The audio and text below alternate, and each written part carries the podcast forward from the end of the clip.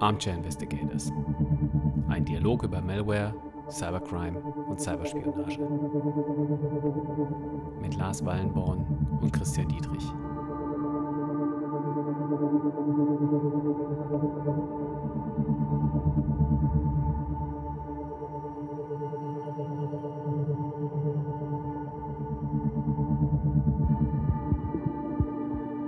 Hallo liebe Cyberfreunde. Mein Name ist Chris, ich bin Professor an der Westfälischen Hochschule für Informatik und IT-Sicherheit. Und ich bin Lars und ich arbeite für CrowdStrike als Softwareentwickler und als Reverse Engineer. Chris, lass uns heute mal über Attribution sprechen oder Attribution auf Deutsch. Ja, schauen wir uns einen der ersten Fälle, also nicht unbedingt den ersten Fall, aber einen der frühen ersten Fälle, in denen Cyberangriffe öffentlich attributiert wurden. Und dazu machen wir so ein bisschen so eine Zeitreise und zwar ins Jahr 2007. War da eigentlich Angela Merkel schon Bundeskanzlerin? Ähm, ja, ja ich, ich habe vor allem in meiner Recherche, was im Jahr 2007 war, herausgefunden, dass DJ Ötzi in den Charts war mit ein, ein Stern, der deinen Namen trägt. Ja, okay, das reicht dann vielleicht auch, äh, um uns in die Zeit zurückzuversetzen. Aber auf jeden Fall gab es zu der Zeit eine Hackergruppe, die aktiv war und die in signifikantem Maße ja, Cybereinbrüche verursacht hat. Und das ist so ein bisschen der Aufhänger. Wir wollen uns diesen Fall heute ein bisschen genauer anschauen. Und um nicht immer den sperrigen Ausdruck und auch irgendwie diesen, diesen urteilenden Ausdruck Hackergruppe zu verwenden, werden wir wahrscheinlich jetzt in der nächsten, in dieser Folge immer vom Akteur sprechen. Also es hat nichts mit Theater zu tun, sondern das meinen wir jetzt als neutralen Ausdruck, um eine Gruppe von Cyberkriminellen oder Spionen zu bezeichnen. Was hat denn diese Gruppe irgendwie Großes gemacht, Chris? Ja, die hat ab 2007, möglicherweise auch schon davor, aber da findet man nicht wirklich Belege für, im großen Stil Unternehmen und Institutionen im Luft- und Raumfahrtsektor angegriffen. Das auch erfolgreich und hat so alle möglichen Erkenntnisse zu Satellitentechnik, Kommunikationstechnik abgegriffen. Und das eben gegen Ziele sowohl in den USA, in Europa als auch in Japan. Also waren auf der ganzen Welt aktiv. Genau. Und das eben über viele Jahre hinweg, also mindestens sieben Jahre, also auch wirklich eine ganze Zeit äh, und dann auch regelmäßig in der Zeit mindestens ein Vollzeitjob. Ja, und zwar eben mindestens für eine Person, wahrscheinlich sogar für mehrere. Ja. Und ich, ich würde mal für diese Folge vorschlagen, dass wir da die Analystenperspektive einnehmen. Also nicht aus Sicht des Angreifers irgendwie herangehen, sondern wir tun jetzt so, als wären wir ein, ein Cyber Threat Intelligence Analyst und dafür spulen wir, glaube ich, ein bisschen vor in der Zeit am besten, dann, als es auch wirklich passiert ist, diese Analyse. Das Jahr 2014. Genau. Und wir wollen uns jetzt diese Aktivität angucken, was das heißt, das machen wir gleich ein bisschen konkreter, und sie attributieren. Aber vielleicht wollen wir vorher noch darüber reden, warum. Ja, vielleicht hängen wir uns an diesem Begriff Attribution mal kurz auf. Attribution ist im Prinzip das, wenn man das jetzt mal vergleichen würde mit so einer strafrechtlichen Ermittlung, ja, also das kennt man, irgendwie Polizei, Staatsanwaltschaften machen das ähm, damit ist man vielleicht ein bisschen vertrauter und wenn das so im Spionagekontext angewendet wird, dann spricht man eben von Attribution. Ja, die Frage ist halt, warum will man überhaupt attributieren? Ja, warum? Ja, ich denke, das hängt halt sehr davon ab, wer du bist, ne? Also, ja. es gibt, glaube ich, einen ganzen Riesenhaufen von Gründen, warum man attributieren will. Aber ich glaube, gerade zum Beispiel für Staaten oder für große Unternehmen sind die Gründe eher verschieden. Mhm. Also ich würde sagen, als so großes Unternehmen, das ist dieser typische Know Your Enemy-Standpunkt, dass man sagt, man will wissen, wer es auf einen abgesehen hat, damit man sich gegen den konkret besser verteidigen kann. Weil man nicht sich immer weiter gegen alles verteidigen kann. Damit hängt vielleicht auch so ein bisschen zusammen, dass es sich bei diesen Akteuren, die sich gegen solche Unternehmen, solche großen Unternehmen richten, um sogenannte Advanced Persistent Threats handelt. Ne? Also quasi Akteure, die es nicht nur einmal probieren und dann aufgeben, sondern die es halt immer und immer wieder probieren. So richtig schön persistent. Ja, genau. Also mindestens so über diese sieben Jahre beispielsweise. Und das heißt, wenn ich einmal die Arbeit investiert habe und versucht habe zu verstehen, wer das ist, dann kann ich vielleicht künftige Angriffsversuche besser abwenden. Wenn man jetzt sich vielleicht mal ähm, die Perspektive eines Staats anschaut, dann will man natürlich vielleicht sowas erreichen wie tatsächlich Strafverfolgung. Also in dem Moment, wo ich halt versuche herauszubekommen oder tatsächlich herausbekomme, wer denn der Verursacher, der Täter äh, einer bestimmten Aktion war, kann ich natürlich versuchen, den auch strafrechtlich zu belangen. Ein anderer Grund wäre vielleicht das Thema Abschreckung. Das heißt also, wenn ich ähm, irgendwie aufzeige, dass ich attributieren kann als Staat, dann überlegen sich das potenzielle zukünftige Täter vielleicht zweimal, ob sie denn tatsächlich so etwas durchführen. Ob das funktioniert oder nicht, können wir ja vielleicht erstmal dahin. Ja, dazu habe ich gerade noch, noch zwei Gedanken. Ähm, das erste, was du sagst mit der Strafverfolgung. Also, das stimmt natürlich, aber gerade natürlich im Spionagekontext ist das mit der Strafverfolgung so ein bisschen schwierig. Ich meine, der Spion, der da einen anderen Staat hackt und da in gewisser Weise kriminelle Aktivitäten begeht, ist ja in seinem Staat dafür gar nicht verfolgt oder macht da was Falsches, sondern der macht da nur seinen Job. Und das mit der Abschreckung, ja, das stimmt. Also wenn man weiß, wer es ist, dann muss sich der Angreifer das zweimal überlegen. Oder auch anders formuliert, muss er mehr Arbeit betreiben, wenn er nicht direkt erkannt werden möchte, wenn das wichtig ist für den Akteur. Ja, und weil wir das Ganze so ein bisschen aus Analystenperspektive beleuchten wollen, stellen wir uns das Ganze jetzt mal so vor, dass wir, wie in diesen ganzen Kriminalfilmen üblich, wir haben also irgendwie diese Pinnwand, ne? diese Pinnwand, wo man irgendwie so Dinge mit so, einer, mit so einem Pin dranheftet und dann diesen roten Faden irgendwie von Pin zu Pin zieht. Und ja, oder halt so ein ganzes Spinnennetz an Fäden hat, die dann in der Mitte zusammenlaufen oder außen zusammenlaufen oder so. Ja, jetzt fangen wir aber gerade mit der Analyse erst an, deswegen ist unsere Pinnwand natürlich leer. Ja, deswegen machen wir erstmal, nehmen wir, nehmen wir ein Post-it, machen ein Fragezeichen drauf, kleben das in die Mitte, okay? Ja, sehr gut, okay. Jetzt ist die Frage, in diesem Vorfall, diese Gruppe, die wir gerade angesprochen haben, Lars, genau, hat man da attributiert? Ja, das hat man gemacht. Und auch meiner Meinung nach sehr erfolgreich. Ich würde eigentlich mich sogar hinreißen lassen zu sagen, das geht inzwischen fast gar nicht mehr so erfolgreich, weil alle sich mehr Mühe geben. Also da sind schon ganz viele Sachen zusammengekommen, dass das so gut geklappt hat. Und wie funktioniert das überhaupt? Das würde ich vielleicht auch vergleichen mit so einem klassischen, mit so einem kla klassischen Verbrechen. Man hat so einen Tatort, der Tatort ist halt jetzt das Internet oder der Cyberspace. Und an diesem Tatort hofft man, dass der Angreifer oder hier der Akteur Spuren hinterlässt, an denen man ihn dann irgendwie finden kann. Also erstmal feststellen kann, dass er da war und auch vielleicht auch wer er war und so. Wir reden jetzt halt nicht über Haare oder Fußabdrücke oder Fingerabdrücke, sondern natürlich über digitale Spuren.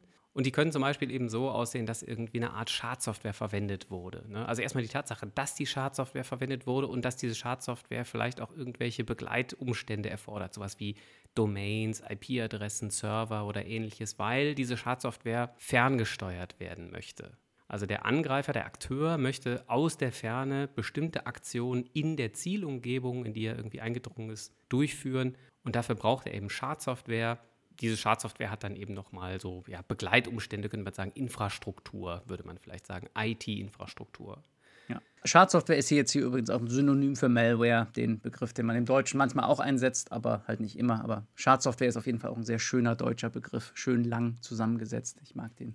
Ja, und überall hinterlassen diese Akteure also virtuelle ja, charakteristische Spuren. Das heißt, man muss sich vorstellen, Spuren gibt es halt wie Sand am Meer und der Schwerpunkt sollte vielleicht hier auf den charakteristischen Spuren liegen. Ja, was ist eine charakteristische Spur? Wie kann man sich das vorstellen? Da gibt es vielleicht eine Metapher. Und zwar kann man sich vorstellen, dass es durchaus möglich ist, das perfekte Verbrechen zu planen. Und möglicherweise auch das perfekte Verbrechen, wenn es denn genau nach Plan läuft, auch durchzuführen. Also wir stellen uns vor, es gibt den perfekten Bankraub. Ja? Also man plant alles bis ins Detail und äh, dann klappt dieser Plan und man kommt vielleicht als Täter auch davon. Aber wie wir in der letzten Folge schon festgestellt haben, lohnt ja ein einzelner Bankraub mal so überhaupt nicht. Ja, richtig. Und jetzt merkt man halt vielleicht als Akteur, ne, man geht so in sich, ja, ähm, auf seiner neuen Yacht irgendwo, keine Ahnung, äh, am Schwarzen Meer und überlegt sich, das lief ja ganz gut, ja, das will ich nochmal machen. Und dann macht man das ein zweites Mal, macht es ein drittes Mal, macht es ein viertes Mal. Und irgendwann wird man wahrscheinlich anfangen, charakteristische Spuren zu hinterlassen. Ja, auch wenn man die vielleicht jedes Mal wieder sehr gut plant, diese Wiederholungstaten, dann wird man vielleicht unweigerlich bestimmte Muster erzeugen. Das heißt, bestimmte Dinge wird man auf gleiche Art und Weise erledigen. Also man wird vielleicht, was weiß ich, die gleiche Waffe verwenden, ja, also so im klassischen äh, in der klassischen Kriminologie. Und das sehen wir im Cyberspace halt auch. Und es fängt bei so einfachen Sachen an, wie dass man die gleiche Schadsoftware einfach nochmal verwendet. Man hat da was programmiert, das verwendet man nochmal und dann erkennt man es wieder. Oder dass man, wenn man einen Server gemietet hat, man den einfach den gleichen Server nochmal verwendet. Oder man nimmt einen anderen Server, aber aus irgendwelchen Gründen verwendet man eine Domain nochmal oder eine Adresse irgendwie nochmal. Oder selbst wenn man so das ganze ein Level weitergeht und man ist jetzt super ordentlich und bei jedem Einbruch schreibt man seine Software komplett neu, selbst dann ist man halt letztendlich ein Mensch, der da an der Tastatur sitzt und seine Angewohnheiten hat. Und als Analyst versucht man, diese Angewohnheiten zu identifizieren und wiederzuerkennen in dem großen Heuhaufen von Spuren, der da im Internet ist. Dann ist die Hoffnung, dass der Akteur irgendwann auch noch so einen richtigen Fehler macht. Dass man nicht nur in diesem Haufen an Spuren bestimmte Gruppen oder Cluster erkennen kann, sondern dass man dann so einem Cluster, weil der Mensch hinter dem, hinter dem Keyboard einen Fehler gemacht hat, an diesem Cluster auch eine Person oder eine Gruppierung oder eine Institution zuordnen kann. Das wäre halt, das wäre halt immer, das ist die, die Königsklasse der Attribution, würde ich sagen. Das heißt also, der Bankräuber, der eben diesen perfekten Bankraub macht, der wird irgendwann leichtsinnig vielleicht, ja, weil es irgendwie zwei, drei, vier Mal geklappt hat und dann macht er, fängt er halt an, Fehler zu machen. Und darauf wartet man als Analyst eben einfach nur. Vielleicht können wir uns, wenn wir die Attributionsmethodik mal genauer betrachten. Also was macht man denn methodisch da eigentlich als Analyst, wenn man attributieren möchte? In zwei Teile teilen, nämlich einmal den technischen Teil, wo wir uns so eher technische Aspekte anschauen und vielleicht dann auch nochmal so ein bisschen nicht technische Aspekte. Lass uns doch mit den technischen mal anfangen. Du hast schon von charakteristischer Malware gesprochen. Wenn wir charakteristische Malware betrachten, dann ist das unheimlich schwer, das genau zu definieren. Was ist denn eine charakteristische Malware-Familie? Das sieht man auch in der Literatur. Also immer dann, wenn von Malware-Familien gesprochen wird, ist es total schwer, das genau zu definieren. Und ich glaube, das liegt daran, dass hier maßgeblich tatsächlich die Erfahrung eines Analysten ins Spiel kommt. Man kann das vielleicht so ein bisschen vergleichen mit, ja, wie heißen diese Personen in der klassischen äh, Forensik, die Blutspritzer-Analysten. So wie Dexter in dieser Serie. BPA auf Englisch, ne? Genau. Und für uns sind das vielleicht irgendwie nur ein paar Spritzer Blut an der Wand, aber der Spezialist, ja, der kann daraus irgendwie halt rekonstruieren, aus welcher Richtung wurde mit welchem Gegenstand vielleicht gestochen oder wie auch immer. Bei Malware würde ich sagen, ist das auch so. Das ist, hängt sehr stark von der Erfahrung des Analysten ab, zu sagen, ja, das ist das gleiche oder das ist was anderes. Und ich würde auch sagen, dass es sehr stark vom Fall abhängt. Manchmal sagt man, das ist die gleiche Familie, weil man vermutet, die wurde aus dem gleichen Quellcode kompiliert, wie man sagt. Das will ich gleich nochmal ein bisschen genauer erklären. Und manchmal reicht es auch nur, wenn man gewisse charakteristische Eigenschaften von so einer Malware sieht, die wiederkommen in einer anderen und dann würde man das auch zur gleichen Familie zuordnen. Und das hat sehr viel mit Erfahrung zu tun, würde ich sagen. Man kann vielleicht ein paar Dinge auch testdefinieren von diesen Eigenschaften, die du angesprochen hast. Und zwar sowas wie, welches Steuerprotokoll, welches Command-and-Control-Protokoll spricht eine Malware. Ne? Ähm, das ist ja zum Beispiel häufig auch etwas, was sich Akteure überlegen, wenn sie, wenn sie selber Malware schreiben. Das heißt, wie unterhält sich diese Malware mit einem Server, wenn sie ferngesteuert wird? Und Ähnlichkeiten eben in diesem Command-and-Control-Protokoll sind zum Beispiel eine Eigenschaft, die man technisch tatsächlich auch irgendwie greifen kann. So, und hier in dem Fall von diesem Akteur hat man halt die gleiche Malware oder die, also man hat gesagt, man hat jetzt hier mehrere Beispiele von einer, von einer Malware und die wurde analysiert und dann hat man gesagt, die gehören jetzt zu einer Familie. Das heißt, in gewisser Weise hat man die gleiche, die gleichen Malware-Strang oder die gleiche Malware-Familie überall gesehen in, in, diesem, in diesem Einbruch. Und dann konnte man sich halt all diese, all diese Dateien, diese einzelnen Malware-Dateien angucken und aus denen dann wieder so Spuren extrahieren. In dem Fall hat man da, äh, ich hatte gerade schon angedeutet, es gibt den Vorgang des Kompilierens. Das äh, machen nicht nur äh, Hacker, sondern auch normale Programmierer wenn man so Quellcode schreibt, dann wird der nicht einfach so auf dem Computer ausgeführt, sondern man muss den erst übersetzen in eine Sprache, die der Computer gut verstehen kann. Ähm, und diesen Vorgang nennt man Kompilieren. Und das Programm, das kompiliert, nennt man auch Compiler. Und diese Compiler, die hinterlassen selber auch wieder Spuren. Und eine Spur, die sehr häufig verwendet wird in der Analyse, ist der Zeitpunkt, an dem das Programm kompiliert wurde. Also Datum, Uhrzeit, als der Benutzer oder Programmierer oder in dem Fall der Akteur auf den Erstellen-Knopf in seiner Entwicklungsumgebung gedrückt hat. Genau, das ist also quasi ein Artefakt. Ne? Also der Akteur hat nichts aktiv dafür tun müssen, dass es da reinkommt, sondern es passiert automatisch bei einigen Compilern, sagen wir mal bei üblichen Compilern, in dem Moment, wo sie eben ihre Arbeit tun und die Malware in eine Form übersetzen, wie der Computer sie ausführen kann. Wenn man jetzt eine ganze Menge an Schadsoftware Samples, an Malware-Samples aggregieren kann, die also alle diesem Akteur zuzurechnen sind, dann kann man auch da versuchen, Muster zu erkennen. Zum Beispiel sowas wie, zu welchen Tageszeiten wurden denn Malware-Samples kompiliert und zu welchen Tageszeiten nicht. Ja, weil dann kann ich aus so einer Gesamtheit vielleicht herausrechnen, zu welchen Zeiten der Akteur eben wach war oder gearbeitet hat, also kompiliert hat und zu welchen Zeiten eben nicht. Und möglicherweise kann ich da sowas wie die Wachzeiten im Prinzip rauslesen. Vielleicht kann ich auch sowas wie Wochenrhythmen rauslesen. Also wann ist das Wochenende? Das unterscheidet sich ja vielleicht eben von eher christlich geprägten Ländern zu zum Beispiel eher muslimisch geprägten Ländern. Oder auch bei sehr aktiven Akteuren, die quasi jeden Tag kompilieren, bei denen kann man feststellen, wenn sie das an einem Tag mal nicht gemacht haben, weil da zum Beispiel ein Urlaubstag war in irgendeinem Land. Ja, also oder Feiertag. Oder ein Feiertag, genau. Und jetzt hier in unserem konkreten Fall wurde diese Analyse durchgeführt und man konnte daraus grob ableiten, dass sich dieser Akteur auf Basis dieser Kompilierzeitpunkte wahrscheinlich irgendwo im asiatischen Raum aufhält. Das kann natürlich gefälscht werden. Also der Angreifer oder der Akteur weiß natürlich auch, dass man diese Analysen durchführen kann oder vielleicht weiß er oder sie es und kann dann entsprechend auch einfach falsche Uhrzeiten oder ein falsches Datum da eintragen. Und deswegen ist es bei der Attribution auch ganz wichtig, dass man nicht nur einen so einen roten Faden auf das Fragezeichen postet in der Mitte bewegt, sondern noch viel mehr Fäden. Und genau. Da gibt es noch ein paar andere Fäden. Das heißt also, wir haben unsere Vermutung, dass der Akteur im asiatischen Raum unterwegs ist. Ja, das hatten wir über so einen roten Faden zu unserem Fragezeichen eben gezogen. Und jetzt brauchen wir noch ganz viele mehr. Und wir können das zum Beispiel über die IT-Infrastruktur versuchen. Das heißt zum Beispiel sowas wie Domainnamen, die müssen registriert werden. Da fallen also Metadaten an. Und auch die können wir uns versuchen genauer anzuschauen. Genau das wurde in der Analyse hier eben auch gemacht. Diese Domainnamen stehen eben im direkten Zusammenhang mit der verwendeten Malware. Und immer dann, wenn man eine Domain registriert, muss man Registrierungsdetails angeben, zum Beispiel eben Namen und Adressen. Ja, wer möchte denn diese Domain hier registrieren? Zumindest bei den meisten Registraren ist das so.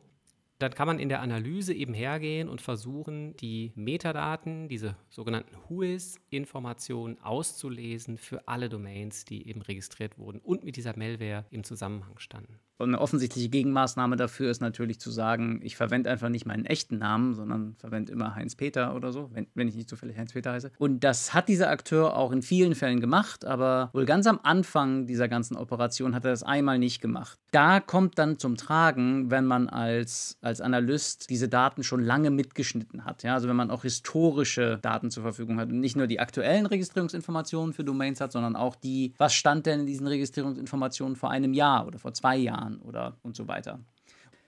Das sind dann solche Fehler, die solche Akteure machen können. Und sehr häufig wird an dieser Stelle oder generell bei der Analyse zwischen Angreifern und Verteidigern angeführt, dass es zwischen den beiden ein Ungleichgewicht gibt. Also dass man irgendwie sagt, der Angreifer, der muss nur einmal erfolgreich sein und der Verteidiger, der muss bei jedem Angriff erfolgreich sein, damit er seinen Job machen kann.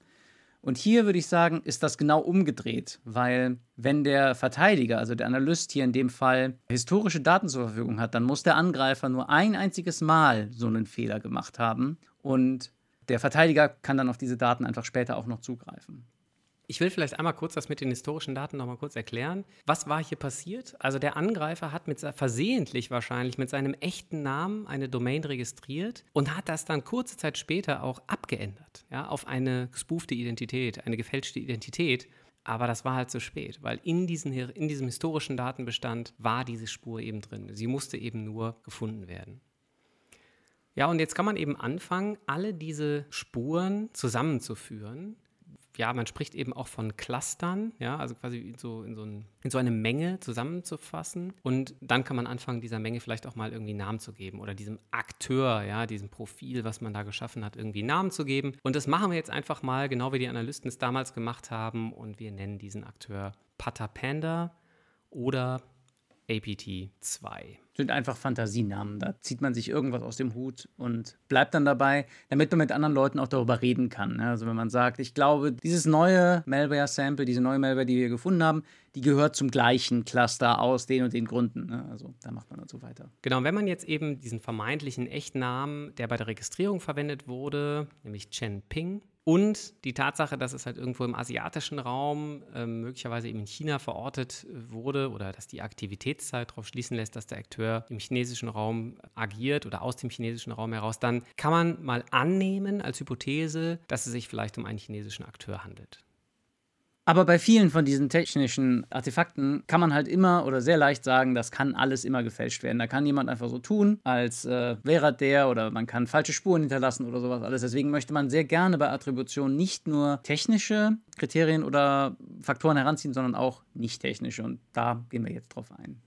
Genau, das wäre zum Beispiel, dass man sich mal anschaut, wie ist denn die Interessenslage, also quasi so eine geopolitische Einschätzung.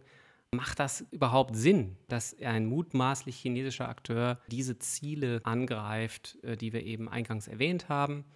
Ähm, das wäre eben so eine ja, geopolitische Einschätzung. Dann hätten wir sowas, was man als Open Source Intelligence ähm, bezeichnet. Das heißt, man versucht, öffentlich zugängliche Informationen oder Datenbanken, das Internet zu durchsuchen. Das klappt hier auch relativ gut, weil dieser Akteur Chen Ping eben Profile hatte in öffentlichen Internetforen. Oder an diesem Zeitpunkt der Analyse würde man eher sagen, im Internet gibt es eine, eine Person, die den gleichen Namen verwendet und jetzt wollen wir irgendwie noch weitere, also jetzt haben wir diese, auf unserer Pinwand haben wir jetzt so ein neues Post-it dran geklebt mit äh, Chen Ping und ein Post-it mit einem Chen Ping, der irgendwie einen privaten Blog hatte, wo auch ein Geschlecht und ein Geburtstag draufstehen. Und dann haben wir noch einen Chen Ping, der hat ähm, auf irgendeinem Internetforum über Programmierung ein Profil. Und jetzt versucht man all diese Chen Ping-Personas mit mehr roten Fäden zu verbinden. Dabei hilft zum Beispiel, dass ein Picasa Webfotoalbum gefunden wurde, das eben einem diesem Chen Ping-Profilen zugeordnet war, was eben eine ganze Menge an Fotos beinhaltet hat. Und zum Beispiel eben auch Chen Ping in Uniform gezeigt hat. Und es gab dann ein Album, das eben Office, also auf Deutsch sowas wie Büro oder Arbeit äh, hieß, auf dem halt auch eine ganze Menge an Gebäuden, also da waren auch Fotos äh, im Freien äh, wo halt eine ganze Menge an Fotos gemacht wurden. Und diese Fotos konnte man dann eben geolocaten. Das heißt, man konnte also anhand der Objekte, die da im Hintergrund waren, da war so ein ganz charakteristischer Turm, ja, und da wusste man eben, dieser Turm, ja, den gibt es so in der Form nur in Shanghai. Da konnte man schon mal annehmen, okay, dieses Foto ist wahrscheinlich eben in Shanghai entstanden. Und das hat sich wiederum gedeckt mit den Informationen, die in diesen anderen Profilen von Chen Ping, vermeintlich also demselben Chen Ping, in anderen Internetforen angegeben wurden. Zum Beispiel sowas wie der Wohnort. Ne, da wurde eben dann Shanghai angegeben. Außerdem konnte man über diese Fotos andere Gebäude identifizieren. Und diese Gebäude, die hatte man eben vorher schon mit militärischen Einrichtungen in Shanghai in Verbindung gebracht.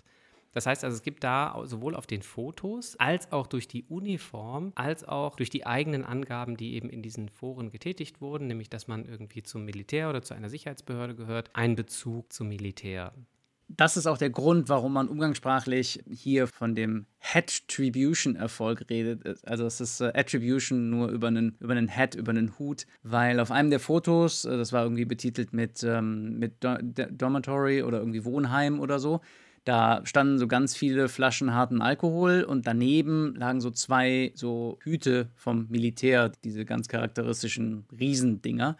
Und äh, die konnte man dann eindeutig sogar einer konkreten militärischen Einheit zuordnen so hat man halt jetzt das alles zusammengebracht. Ja, also da ist einer und der ist wahrscheinlich fürs Militär tätig, hat irgendwie programmiert, zumindest hat er war in einem Internetforum zur Programmierung. Man hat sein Geschlecht und seinen Geburtstag über so einen privaten Blog und noch verschiedene Social Media Seiten, wo auch noch weitere rote Fäden unserem, unserer Pinwand hinzugefügt werden. Das heißt, in dem Moment haben wir eine Idee, wie die Person, wie der Akteur heißt, oder wie zumindest ein Mitglied dieser Hackergruppe heißt, könnten ja auch mehrere sein. Man hat Informationen über das Geschlecht, den Geburtstag, die berufliche Tätigkeit, Aufenthaltsorte und so weiter. Das ist natürlich ein relativ detailliertes Profil, was man dann schon hat. Darüber hinaus gibt es eine weitere Möglichkeit der nicht technischen Analyse. Und zwar gibt es natürlich eine ganze Menge an anderen Vorfällen, die man zeitgleich äh, vielleicht auch bearbeitet oder auch nicht zeitgleich verarbeitet, sondern in der Vergangenheit mal bearbeitet hat. Und da möchte man natürlich sich entweder abgrenzen oder Überschneidung finden.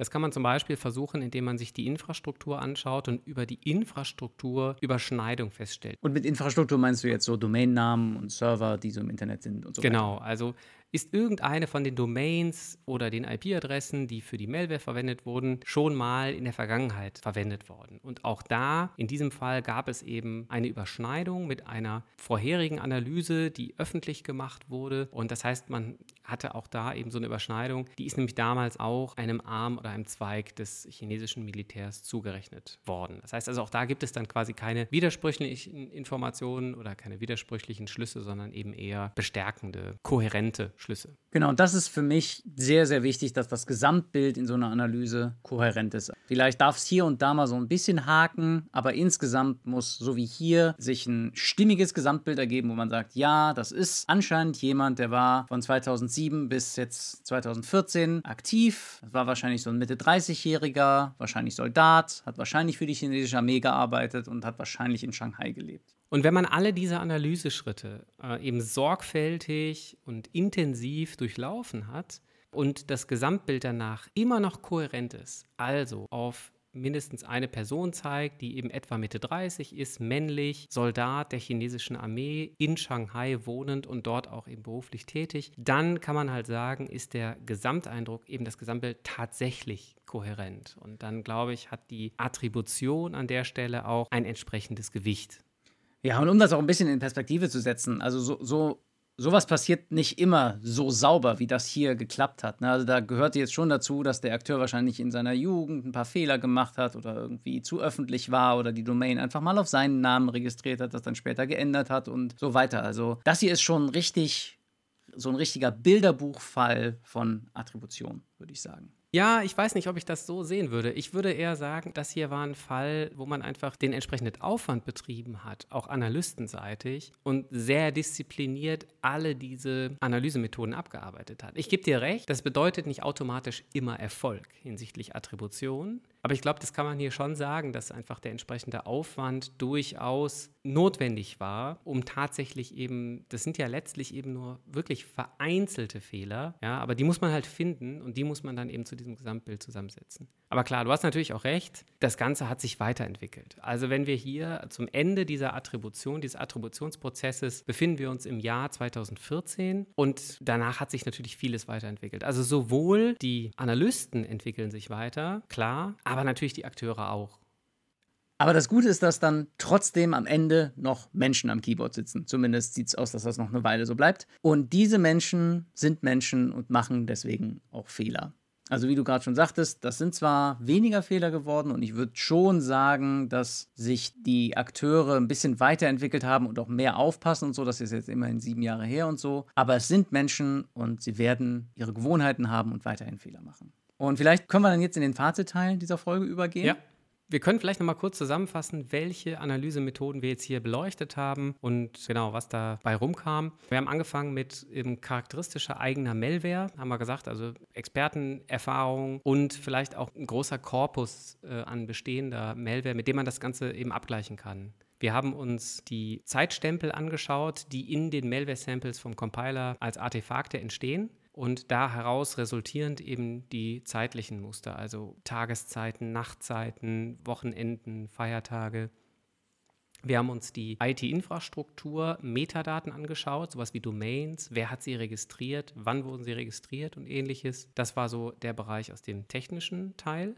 Und dann hatten wir den non-technischen Teil, in dem wir uns eben die geopolitische Gesamtsituation angeschaut haben, festgestellt haben, es handelt sich also um eine Militäreinheit, die eben genau auch auf diesen technologischen Bereich der Satelliten- und Luft- und Raumfahrtstechnik zugeschnitten ist wir haben Open Source Intelligence betrachtet, also das Sichten von öffentlich zugänglichen Informationen, Internetforen, Profile und so weiter und eben die Überschneidungsanalyse und das Abgrenzen bzw. eben Überschneidung finden mit bisherigen Fällen oder anderen genau. Fällen. Und hier ist es auch wichtig, so wie bei, dass man einen großen Korpus an bestehender Malware schon haben muss, mit dem man vergleichen kann, oder einen großen Korpus an bestehenden Domain-Metadaten, mit denen man vergleichen kann. Es ist auch hier wichtig, dass man einen bestehenden Korpus von Threat Intelligence hat, mit dem man vergleichen kann. Jetzt muss man vielleicht nochmal deutlich sagen, das Beispiel, was wir jetzt hier gebracht haben, ist eben ein Beispiel für eine, ja, ich sag mal, nicht nachrichtendienstliche Attribution. Ja, das heißt, wir haben hier natürlich an keiner Stelle irgendwie klassische nachrichtendienstliche Mittel gesehen. Ne? Und das liegt natürlich auch daran, dass diese Attribution maßgeblich aus der Privatwirtschaft gemacht wurde. Das heißt, man kann sich vor Augen führen, dass wir, wenn wir so im nachrichtendienstlichen Umfeld ähm, das Ganze betrachten, natürlich noch weitere Methoden haben. Also wir wissen ja, dass Nachrichtendienste ganz andere Befugnisse haben, zum Beispiel wenn es darum geht, irgendwie Verkehr mitzuschneiden, abzugreifen und so weiter. Das heißt, da gibt es sicherlich noch mal andere Methoden. Oder auch einfach Menschen in ein anderes Land zu schicken Netzwerken, um da sich mit anderen Menschen anzufreunden, die vielleicht mehr wissen und so weiter. Das hat alles hier nicht stattgefunden. Trotzdem hat die Attribution hier, würde ich sagen, relativ gut funktioniert. Woran kann man das vielleicht auch festmachen? Naja, also dieser Akteur, Pata Panda, der ist halt tatsächlich verstummt. Mit öffentlichem Machen der Attributionsergebnisse ist dieser Akteur im Prinzip von der Bildfläche verschwunden. Zumindest gemessen anhand der Kriterien, anhand gemessen an dem Profil, was man über die Attribution eben herausgefunden hat. Genau, es könnte natürlich sein, dass, dass die gleiche Person einfach all ihre Malware weggeschmissen hat und sich alle Gewohnheiten umorientiert hat. Umgezogen ist. Genau, umgezogen ist, sodass man nicht mehr, den nicht mehr wiedererkennen kann in, den, in dem Heuhaufen, den man jetzt vor sich hat. Wir haben hier natürlich ein Beispiel rausgesucht, ganz bewusst, wo die Attribution eben sehr gut geklappt hat. Natürlich gibt es eine ganze Reihe Fälle, wo die Attribution nicht immer so einfach ist oder wo man vielleicht auch nicht mit dem Detailgrad, also bis auf eine bestimmte Person, attributieren kann. Und deswegen wird das wahrscheinlich nicht die letzte Folge zur Attribution gewesen sein. Stimme ich zu. Wir hoffen, euch hat diese Folge gefallen und bis zum nächsten Mal. Ciao. Tschüss.